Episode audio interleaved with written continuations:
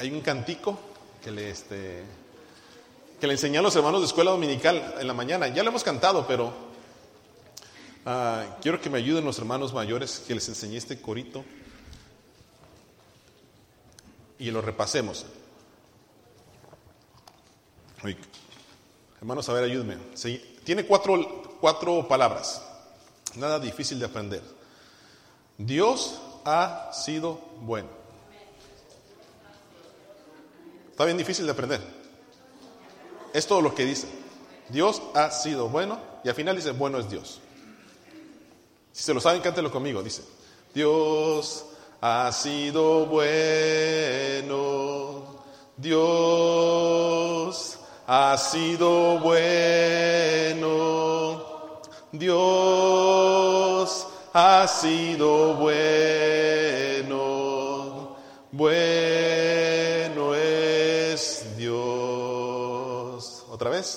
Dios ha sido bueno. Ha sido bueno. Dios ha sido bueno. Bueno es Dios. Pero ahora cierre sus ojos. Cierre sus ojos y piensa en lo que está cantando. ¿Está bien? Dios ha sido bueno. Dios ha sido bueno. Dios ha sido bueno.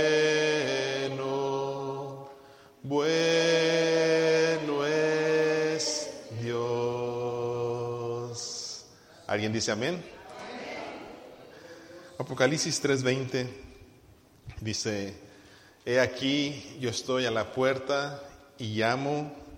Dice, si alguno oye mi voz y abre la puerta, entraré a él y cenaré con él. Y dice, ¿y qué? Y él conmigo. Qué bonito pasaje, ¿verdad? Este versículo, hermanos, es parte de un mensaje que el Espíritu de Dios dio a, siete iglesias. Eh, la iglesia de Éfeso, la iglesia de Esmirna, la iglesia de Pérgamo, de Etiaria, de Sardis, de Filadelfia. Y este versículo fue para la iglesia de la Odisea.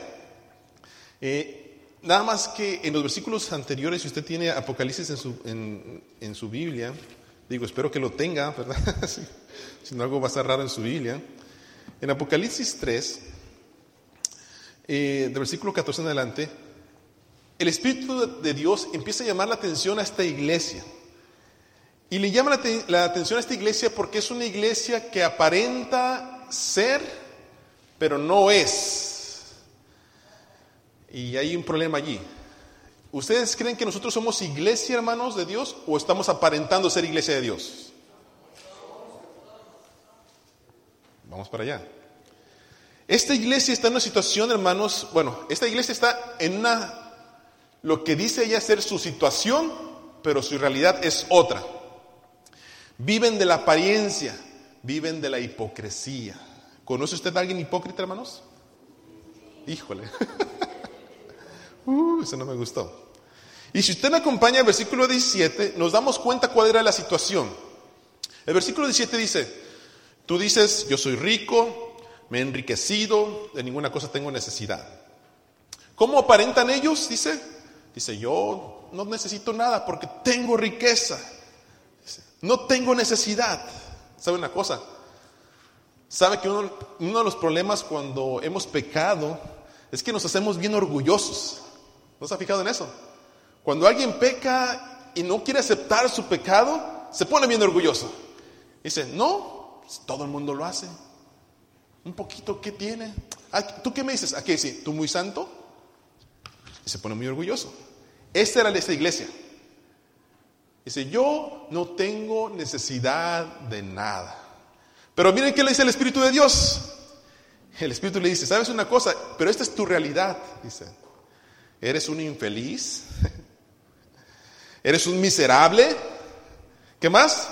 Eres un pobre, un ciego y desnudo. ¿Sí trae ropa, hermanos, esta mañana? ¿Sí trae ropa? ¿Sí? ¿Nunca se le han caído los pantalones por ahí?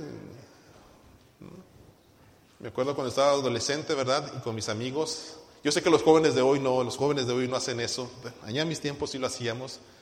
Que estábamos jugando, estás jugando fútbol y uno por atrás llegaba y te bajaba los shorts. Y daba vergüenza. Ahí está uno subiéndose los pantalones lo más rápido que podía. Desnudo, desventurado, miserable, ciego. Esta es la iglesia de la Odisea. Pero ¿cómo sabe el Espíritu de Dios esto? Si ustedes van al versículo 15, dice lo, dice lo que dice el versículo 15, dice, yo, ¿qué? Conozco tus obras. Yo les pregunté a ustedes ahorita, hermanos, ¿somos iglesia o aparentamos ser iglesia? ¿Y ustedes qué dijeron? Somos iglesia. El problema está que el Espíritu de Dios dice, yo conozco tus obras. O sea, ¿se acuerdan del mensaje pasado con David? El problema es que David dice, hizo su pecado, trató de ocultarlo y trató de hacer ver que todo estaba bien. Pero dice la palabra de Dios, pero no fue esto agradable ante los ojos de Dios. Entonces, no importa cuánto nosotros, hermanos, digamos aquí con palabras que somos de iglesia, la realidad es que el Espíritu de Dios conoce nuestras obras. Ahora, un confrontamiento. El Espíritu confronta a esta iglesia por su fingimiento, por su falsedad, porque es doblez, porque tiene una máscara, porque da una falsa impresión de lo que es el cristianismo. Y le dice, yo conozco tus obras. No eres frío ni eres caliente. Ojalá lo fueses, fueses cualquiera de los dos. Pero por cuanto no eres ni frío ni caliente y eres un tibio, ¿qué va a pasar? Te vomitaré de mi boca. ¿Ha usted comprado cosas, hermanos, que aparentan ser buenas y no son? ¿Se ha, ¿Se ha, comprado cosas así? ¿Dónde están? ¿En dónde? En la basura. Es correcto. En la basura. El vómito, hermanos, es una expulsión de un desecho que el cuerpo está rechazando. No lo puede tolerar. Está haciendo daño y el vómito lo saca. La advertencia a la iglesia es, ah, quieres aparentar, quieres engañar, quieres usar la herramienta de la hipocresía. Dice entonces, como resultado dice, te vomitaré, te expulsaré, te sacaré de mi boca. Vas a terminar en la basura. Ahora, aquí el problema está, hermanos, es que cuando el Espíritu de Dios habla a la iglesia, no se está refiriendo al edificio, se está refiriendo a nosotros, que usted y yo somos la iglesia. Ahora, ¿cuántos de ustedes quieren ser expulsados de la boca de Dios? ¿Hay alguno? Eso quiere decir, me quiere decir entonces que usted no quiere ser un hipócrita. Amén. Por eso entonces la palabra de Dios, hermanos, nos confronta y nos dice, yo te aconsejo algo, versículo 18. Te aconsejo que compres de mí oro refinado. Te aconsejo que te vistas con vestiduras blancas, que cubras tu desnudez y que pongas colirio en tus ojos para que puedas ver la realidad. O sea, Dios nos está diciendo, no finjas, ven a mí que yo puedo darte lo que necesitas, te voy a vestir y puedas ver realmente lo que vale la pena. Y el versículo 19 dice, por eso yo te reprendo y castigo a quién, hermanos?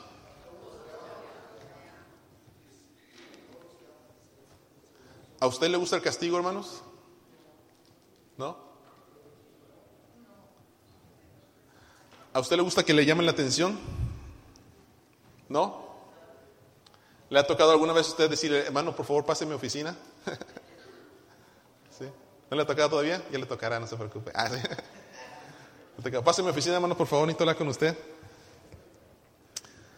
Dice la palabra de Dios, dice, yo reprendo y castigo a todos los que amo. El problema está que no queda allí, hermanos. Yo me acuerdo cuando mi papá me castigaba, me reprendía y me daba mis buenas nalgadas. Ah, porque hicieron así. mm. Y cuando mi papá me decía, y lo hago porque te amo.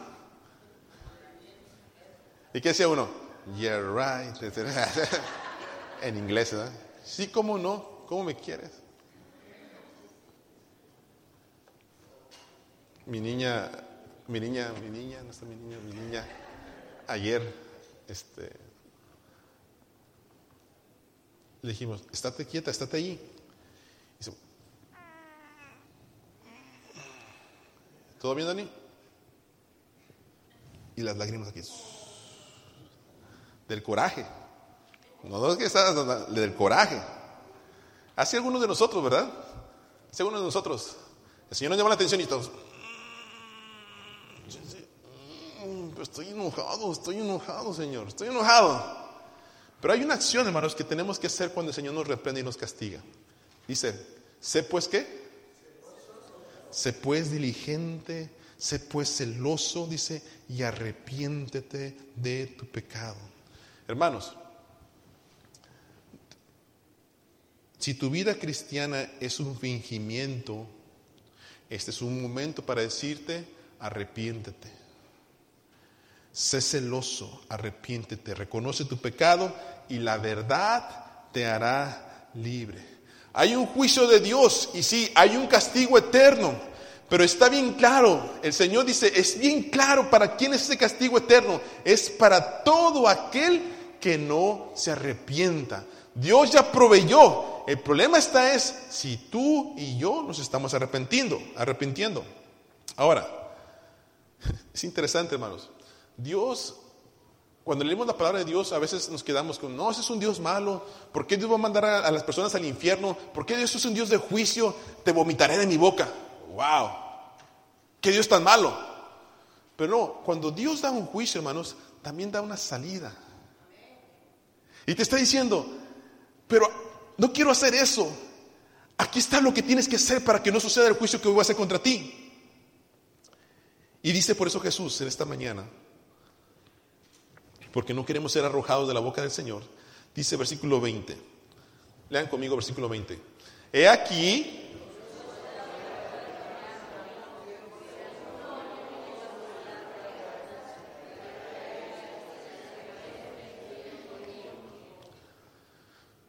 ¿Cuál es la función de una puerta?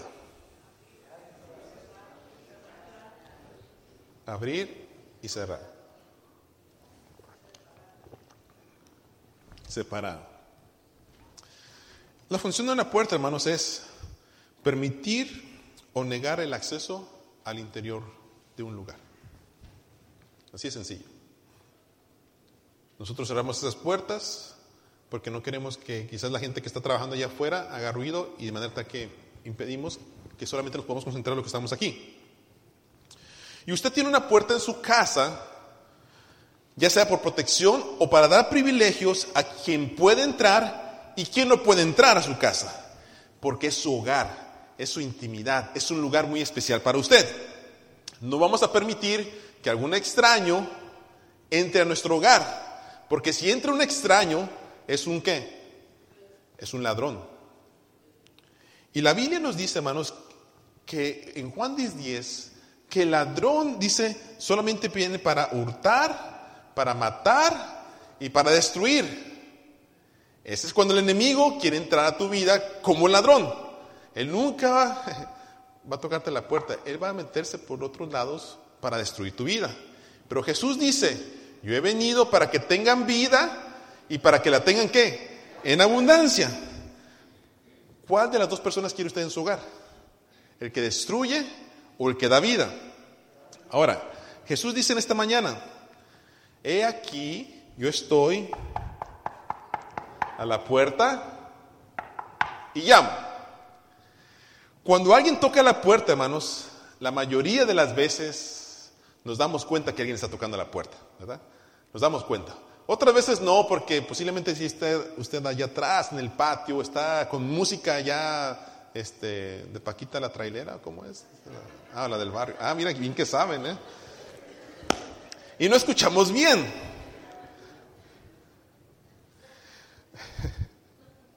Pero en su mayoría de veces, hermanos, cuando alguien toca la puerta, hacemos dos cosas. Abrimos o no abrimos. Así sencillo. Alguien toca su puerta, ¿abre usted o no abre? Punto. A la mayoría de las personas, hermanos, nos interesa saber quién toca la puerta. Digo a la mayoría, porque hay otras veces que hay otras personas que usted puede estar y no le abren la puerta para nada. No se quieren molestar. Pero cuando alguien toca la puerta, hermanos, crea una expectativa. ¿Quién es? ¿Qué trae? ¿Qué quiere? ¿Por qué está aquí? ¿A estas horas? ¿Qué desea? Y cuando esa persona se identifica, esa, esa persona genera ya sea alegría. ¡Hey! ¡Qué bueno que estás aquí! Me interesa tu presencia, es agradable para mí. O genera molestia e inquietud. ¿Quiénes se asoman por la ventana? Los que tienen por ventana enfrente no se asoman. El cobrador del cable. El abogado. Híjole, el pastor. genera molestia, genera inquietud. E inclusive, hermanos, yo sé que ustedes no hacen eso porque ustedes no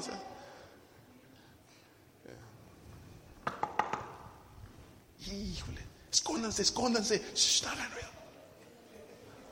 Ding dong. El problema está que si usted tiene niños pequeños, ¿verdad? Como Benjamín. Alguien toca la puerta y, ¡Eh! sale la puerta corriendo, ¿no? Benjamín, Benjamín. La otra es que cuando alguien toca también genera curiosidad. Cuando no lo conocemos, cuando nos genera molestia, genera curiosidad. ¿Eh? ¿Este quién es? ¿Qué quiere? Y genera una curiosidad. Nos preguntamos qué está haciendo por acá, por la casa. Y la pregunta que yo tengo para usted esta mañana, hermanos, es, la, Biblia nos dice, he aquí yo estoy a la puerta y llamo. Mi pregunta es para ustedes esta.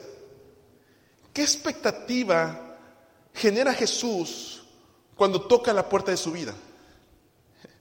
¿Qué expectativa genera Jesús cuando toca la puerta de su vida? ¿Le genera molestia? ¿Le genera inquietud? ¿Preferirías que Jesús no tocara la puerta de tu vida? O sea, vienes domingo tras domingo y escuchas, Jesús te ama, Jesús te salva, Jesús puede cambiar tu vida, Jesús quiere tocar tu corazón, Jesús quiere darte una bendición. Está tocando tu puerta. ¿Qué genera en tu vida? Oh, no, es que si sigo a Jesucristo, no, ya se acabaron los paris, no, ya, ya, híjole, y aquí con los amigos, no, qué aburrido, no, voy a estar así como los hermanos ahí en la iglesia, uh, no, no. ¿Qué te genera? Para algunos ven a Jesús cuando toca la puerta como alguien que es aburrido. O que si entra Jesús por esa puerta me va a restringir todo lo que soy. Es más, algunos ven más a Jesús que como amigo lo ven como policía. O sea, hijo, híjole, ya viene Jesús, híjole, ya, se, va, ya me va a tener que portar bien. Pásale Jesús, ¿sí? ¿Cómo estás? Me da gusto verte aquí en la casa. ¿Sí? ¿Puedo tocar aquí? ¿Sí? ¿Puedo ser allá? ¿Sí? ¿Puedo hacer esto? Y lo ven más como un policía que está cuidando lo que lo debe de hacer. Por eso les genera molesta inquietud. Por eso es que algunos no aceptan a Jesucristo como salvador personal todavía. Porque Cristo Jesús les genera inquietud, molestia. Para otros les genera una curiosidad. Jesús toca la puerta de su corazón, de su vida, escuchas que Jesús te ama, escuchas que Jesús te quiere bendecir, escuchas que Jesús te perdona tus pecados y dices, ah, se escucha bien. Sí, a lo mejor sí lo necesito, pero I'm not ready. No estoy listo. No estoy listo. Quizás mañana. Quizás mañana si viene Jesús, quizás sí voy a estar listo, pero me interesa, me interesa lo que estás diciendo. Y para otros hermanos, Jesús les genera felicidad. Pero cuando, para otros, cuando escuchan, hey, Jesús te ama. Y sabe, miren, yo, yo he usado esas palabras muchas veces. Y yo he visto corazones que cuando uno dice, Jesús te ama, no tengo que decir más, hermanos. Sus lágrimas empiezan a caer y dices, eso es lo que yo necesito. Eso es lo que yo estaba buscando. Que Jesús tuviera misericordia de mí y entrara por la puerta de mi vida. Gracias Jesús. Por favor, pasa. Genera felicidad Jesucristo. He aquí, yo estoy a la puerta y llamo. Pero dice el versículo 20 también. Si alguno oye mi voz, ¿y qué? Y abre la puerta.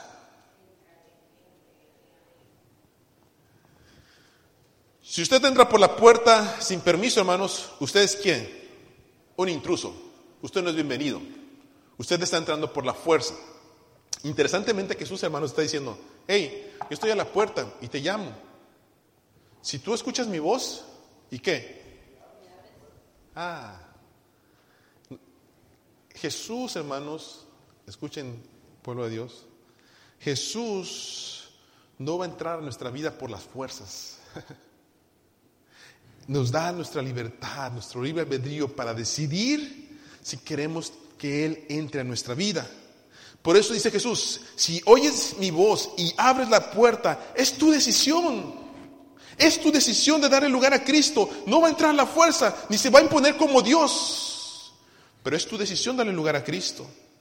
Y ahora, porque es mi decisión de abrir la puerta, hermanos, ojo, esto me crea una responsabilidad. Si yo abrí la puerta, me crea una responsabilidad. Yo creo que nadie de ustedes, hermanos, honestamente, abre la puerta de su casa. Y cuando usted ya abre la puerta de su casa, y ya se va, se mete a su cuarto y, y deja a la persona allí. Y la ignora.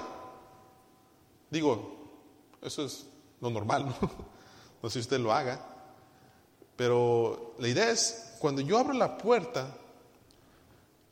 yo escuché a la persona que está atrás, abro la puerta, genero una responsabilidad. Y cuando veo a esa persona, entonces en mí esa responsabilidad me hace poner mi tiempo, poner mi esfuerzo, poner mi atención para ver qué esa persona trae hacia mi vida. El abrir, las puertas, abrir la puerta es la señal de disponer mi actitud hacia esa persona que le estoy abriendo. Y si yo escuché, hermanos, escúchame por favor, si yo escuché la voz de Jesús y abrí la puerta, no lo puedo dejar en la puerta. Y parece, hermanos, que algunos cristianos han hecho eso. Algunos han abierto la puerta a Jesús y dice, bueno, y se meten. Y escuchen a Jesús, escuchen lo que tiene que hacer Jesús, lo que puede hacer, pero no lo ha hecho Jesús en su vida porque no lo han invitado a pasar a la casa. Le abrieron la puerta, pero se quedó allí. No sé si usted le ha tocado, ¿verdad? Que llega usted a una casa, toca, le abren la puerta y le dicen, ah, hola, ¿cómo está? Sí, bien, bien, gracias. Y lo dejan allí en la puerta. ¿Cómo se siente usted? ¿Mm? ¿Mal? No, yo no me siento mal. Nada más estoy, estoy ah, anticipando que quizás no es un buen momento, que quizás hay algo que no quieren que yo vea. Eh, y prefiere la persona mejor quedarse allí. Porque el hogar es un, el hogar es un hogar algo, es privado para nosotros. Y a veces no llega en un mal momento. Cuando Jesús toca la puerta, hermanos, interesantemente, Él nunca llega en mal momento. Él llega en el momento perfecto para nuestras vidas. Y sería un buen momento para dejarlo pasar. Pero algunos de ustedes le han abierto la puerta a Jesús y lo han dejado en la entrada. Por eso, hermanos, si usted le invitara a pasar al interior de su casa, al interior de su vida personal, usted se daría cuenta de lo que podría ser. Si Jesús para usted, hermano, en esta mañana no es alguien que le está cambiando su vida, es que posiblemente usted lo está dejando fuera todavía de su hogar, de su vida. Ahora dice Jesús, he aquí yo estoy a la puerta y llamo. Si oye mi voz y abre la puerta, dice, ¿qué va a pasar? Voy a entrar en él, voy a cenar con él y qué? Y él conmigo. El abrir la puerta, hermanos, da acceso a Jesús en nuestro corazón y dice, yo voy a cenar contigo. La, la, cena es una figura de comunión, es una figura de que significa relación, tenemos algo en común. Hay una relación entre Jesús y yo. En la cena, hermanos, no se trata solamente de Jesús, se trata de los dos. Él va a cenar con nosotros y nosotros con Él. Cenaré con Él y Él conmigo. Y yo no sé, hermanos, ustedes, pero ¿No es acaso en la, en la cena o en la comida con un buen amigo donde a veces se abre el corazón? ¿No le ha pasado a usted a eso? Y a veces uno está comiendo, es más, hasta los negociantes lo hacen. Son, son inteligentes. Yo quiero hacer un negocio con usted. Digo, te invito a comer. Fíjate que tengo este, este negocio para ti. ¿Cómo ves? ¿Quieres algo más? Pide lo que tú quieras, yo pago es en la comida. Y es en la comida, hermanos, donde a veces nosotros, no sé si a ustedes les ha sucedido, estamos platicando con un buen amigo en la mesa, comiendo, y a veces ese amigo nos llama la atención y, y agachamos la cabeza y decimos, tienes razón, estoy mal, tienes razón, necesito cambiar, tienes razón. O se, o se tocan los temas más difíciles. Ahora, Qué rico es tener una buena cena con los amigos y la familia que amamos y que siempre ven por el bien de nosotros. Ahora usted puede usted imaginar a Jesús, hermanos, cenando con nosotros. Él siempre va a querer el bien de nosotros. Él crea expectativas de que nuestra vida va a estar mejor. Me gusta pasar tiempo con Jesús porque hay amistad con Él.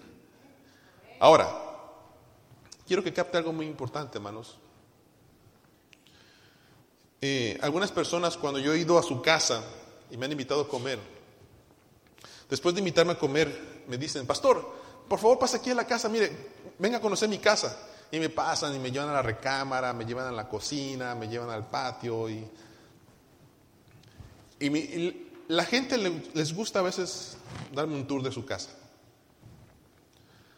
Hay otros que me pasan porque dicen, pastor, venga, venga, venga a mi casa, ¿no? Y dice, ¿qué pasó? Un cafecito. Oiga, pastor, ¿puedo orar por mi casa? Y yo, sí, claro que sí, hermana, ¿por qué?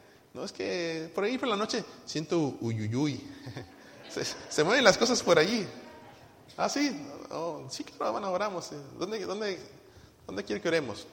No, mire, pastor, aquí toda la casa está bien, pero mire, aquí en el cuarto, este, este que está aquí, eh, a veces suceden cosas que no me gustan mucho, ¿verdad? Pues, ahí oré más ferviente, ¿no? Aquí es donde mi esposo a veces se acuesta a dormir. ya, oramos, ¿no? Por ese cuarto. Interesantemente, hermanos, eh, me ha tocado encontrar en algunos cuartos donde he ido a orar por algunas casas, que en esos cuartos, eh, a veces la casa está bien, pero hay cuartos donde en ese cuarto hay cosas que no agradan a Dios. Y hemos encontrado que a veces en las cosas que suceden en la casa, en toda la casa, tiene que a veces ver por lo que hay en un cuarto. Y puede haber desde, ser desde amuletos, pueden ser desde cartas de, la, de las tarot, ¿cómo? De adivinación. Pueden ser eh, drogas, pueden ser uh, un licor, pueden ser muchas cosas que dentro de ese cuarto la presencia de Dios no está allí. Y esa presencia, hermanos, que se empieza a manifestar en ese cuarto, empieza a inundar toda la casa. Por eso es que a veces, cuando me ha tocado ir por casas, y que les digo, ok, vamos a orar, y bueno, hay algo aquí que no glorifique el nombre de Dios. Y, han, salido, han salido muchas cosas. Han salido muchas cosas. Pero el problema está, hermanos, es uno ora y a veces la persona de, de esos hogares no quieren deshacerse de lo que tienen ahí. Y el problema está que aunque uno ore, mientras que usted no limpie su cuarto, no limpie su casa, ese espíritu va a seguir trabajando en su hogar. Ahora, no los estoy asustando, pero mucho tiene que ver a veces que nosotros tenemos cosas en la casa que no alaban y glorifiquen el nombre de Dios. Ahora, la gente me invita a pasar a su casa, conocer sus cuartos, la recámara, lo que sea. ¿Sabe una cosa? Quiero dejarle esto en su mente. Algunos de ustedes, y yo creo que estoy viendo aquí que la mayoría de ustedes son cristianos, conocen a Jesús ya de años. Algunos de ustedes han tenido un muy buen encuentro con Cristo Jesús. Eh, conozco su vida, dan testimonio de que Cristo es su Salvador personal y gloria a Dios por ello. Me da gusto. Ustedes han abierto la puerta, han escuchado la voz de Jesús, abrieron la puerta y dijeron, ah, Jesús, te necesitaba, pasa mi vida, por favor, pasa aquí a la sala, mira, necesito platicar contigo. Ven, pasa al, al comedor, vamos a platicar. Mira, Jesús, eso está pasando en mi vida. Y Jesús les ha sanado, Jesús está ahí. Pero vino esto mi mente. Creo que a veces es tiempo, hermanos, de que pasemos a Jesús a conocer toda la casa, a que conozca los cuartos. Porque yo no sé usted, pero es en el cuarto donde tenemos nuestras intimidades. La gente puede pasar a la sala, puede pasar al comedor, pero a muy poca gente voy a permitir entrar a mi cuarto, porque en mi cuarto están cosas muy especiales para mí. Están cosas íntimas, inclusive cosas que a veces en nuestros cajones, ¿verdad? Del, guardarropa, tenemos cosas que, que son muy especiales para nosotros y no queremos que nadie las vea. O también hay gente que ha guardado cosas que son malas, que no son buenas delante de nadie. Pero es nuestra intimidad, es el cuarto donde esa privacidad no le abrimos la confianza a cualquiera. Pero el problema es con esto, hermanos. El problema está que nuestra vida a veces está la recámara del odio, la recámara de la venganza, la recámara del coraje, la recámara de los vicios, de la pornografía, de los malos pensamientos, la recámara de, tener coraje y envidia, dolor y odio, de depresión, de tristeza. Y ese cuarto está bien cerrado. Y Jesús a veces está en nuestra vida, hermanos, pero a mí me ha tocado trabajar con personas que creen en Jesucristo como Salvador personal, pero hay áreas que todavía no le dejan lugar a Cristo que entre. Y dicen ellos, Mire, pastor, es que yo no puedo hablar de eso. No puedo. No, no, puedo, pastor. Hermana Cristo, hermano Cristo puede sanarle. Mm, yo sé que sí, pero no estoy listo. ¿Sabe una cosa? Creo que el mensaje de hoy le está invitando a usted a que deje que Cristo entre en su corazón, si no Cristo está en su corazón, pero que también lo meta a la recámara de su vida y le entregue o le haga ver, mira Señor, aquí está este pecado que hice y me da vergüenza. Aquí está este odio que tengo contra esta persona, contra mi padre y mi madre, por lo que me hizo. Pero, ¿sabes qué? Te necesito. ¿Me puedes ayudar a limpiar este cuarto, por favor? Tengo esta duda, tengo este temor, tengo esta inseguridad, tengo estos celos. ¿Y qué mejor, hermanos, que dejar que Cristo entre? Porque dice, yo he venido para que tengan vida y para que tengan vida en abundancia. Porque si Jesús no entra a mi corazón, hermanos, entonces hay otro que puede entrar. Y es el enemigo. Pero dice un canto por ahí, yo no sé, no sé si se lo sepan ustedes, un cantito por ahí de niños no sé si los hermanos mayores lo sepan, dice, si el diablo entra, si, el diablo toca tu corazón y te dice, déjame entrar, si el diablo toca tu corazón y te dice, déjame entrar, dile, no, no, no, Cristo vive en mí, aquí no hay lugar para ti. Dile, no, no, no, Cristo vive en mí, aquí no hay lugar para ti. Amén. La pregunta es, ¿Quién quiere que viva en su corazón? ¿Cristo o el enemigo? Dice versículo 21, versículo 22, y con esto termino. Dice, al que venciere, ¿qué? Le daré que siente conmigo en mi trono, así como yo he vencido y me he sentado con mi trono, con mi Padre en su trono. El que tiene oído, oiga lo que el Espíritu dice a la iglesia. Conforme voy pasando mi edad, hermanos, me doy cuenta que en esta vida hay dos opciones. Hay dos opciones en cuanto a mis situaciones que vivo. O las acepto y me pongo a luchar para que mañana esté mejor. O digo, nada, nada, así está bien. Y metiendo ahí nomás a pensar que, sí, la, voy librando como sea, a ver qué pasa. No, eso no me está sucediendo a mí. Yo, yo no estoy enfermo. No, yo, yo, no, yo, no, yo, no, yo estoy mal. Yo, yo, yo soy una buena persona. mi matrimonio no está mal. Mi, mis hijos no están mal. Mi, mi, mi vida espiritual no está mal. A ver qué pasa.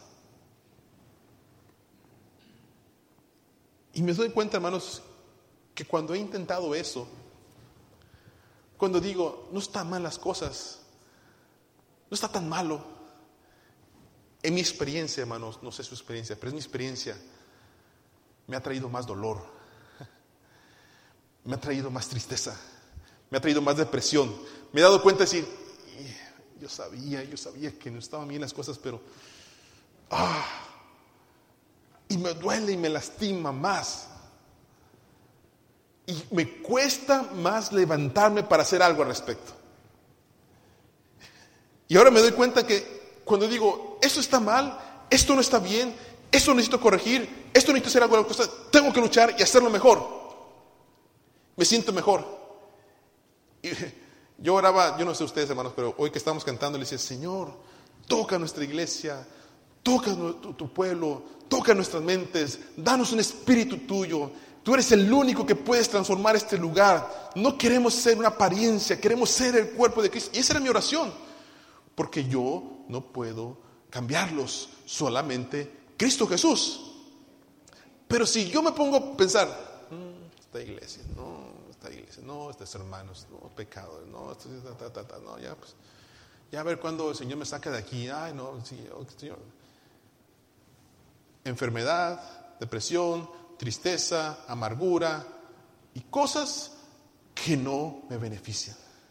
Y ahora que oraba, Señor, trae vida, Trae alegría, trae tu Espíritu Santo, transforma a nuestros hijos, transforma a nuestros jóvenes, levanta gente que ame tu obra, levanta predicadores, mira a tu pueblo.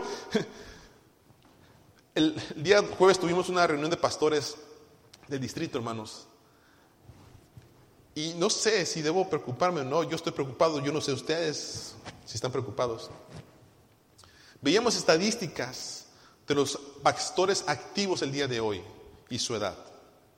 ¿Sabe usted cuál es el mayor grupo activo en cuanto a edad me refiero actualmente en la iglesia de? Los, el grupo de, edad más activo en la iglesia de Nazareno, ¿ah? ¿50? Los pastores más activos en la iglesia de Nazareno, en Estados Unidos, hablando de Estados Unidos nada más, más activos son pastores de 65 años para arriba el más activo, es el grupo más grande. De ahí sigue el de 60 para arriba. Y de ahí usted ve la línea de 50 para abajo, uh, bien bajita la línea, que no hay pastores muy activos. Nomás se los pongo ahí. Si tienen 65 años para arriba, imagínense lo que va a pasar en 10 años. Ese grupo que está así, Va a estar así, no porque no puedan, no porque no quieran, sino porque ya no pueden. Y la pregunta es, ¿y este grupo va a estar así? ¿O la iglesia Nazareno va a desaparecer?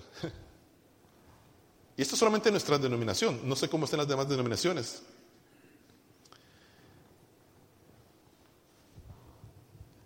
Dicen los estudiosos, para el 2050, dice, iglesias principales van a desaparecer, metodistas, presbiterianos, calvinistas, wesleyanos, se van, a desaparecer, mainlines van a desaparecer.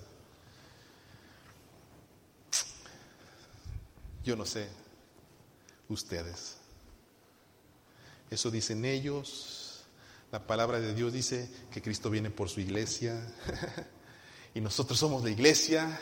Y aquí veo jóvenes que aman a Dios, que quieren servir a Cristo.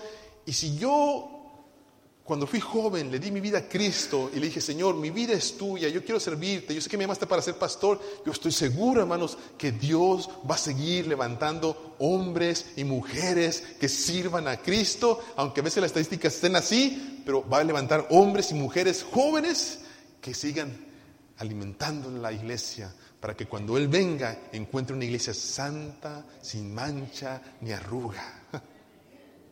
No lo digo yo, lo dice su palabra. Por eso, hermanos, yo quiero invitarte esta mañana. El que tiene espíritu, el que tiene oídos, oiga lo que el Espíritu dice en la iglesia.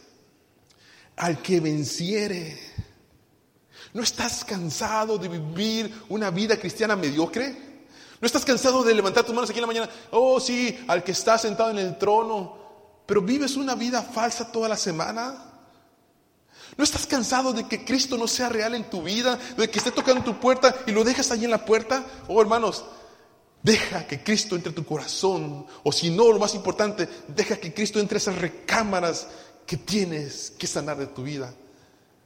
Al que venciere, le daré que se siente conmigo en mi trono, así como yo he vencido y se ha sentado con mi Padre en su trono.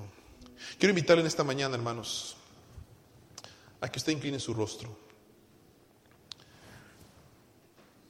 Y quiero hacer dos invitaciones esta mañana.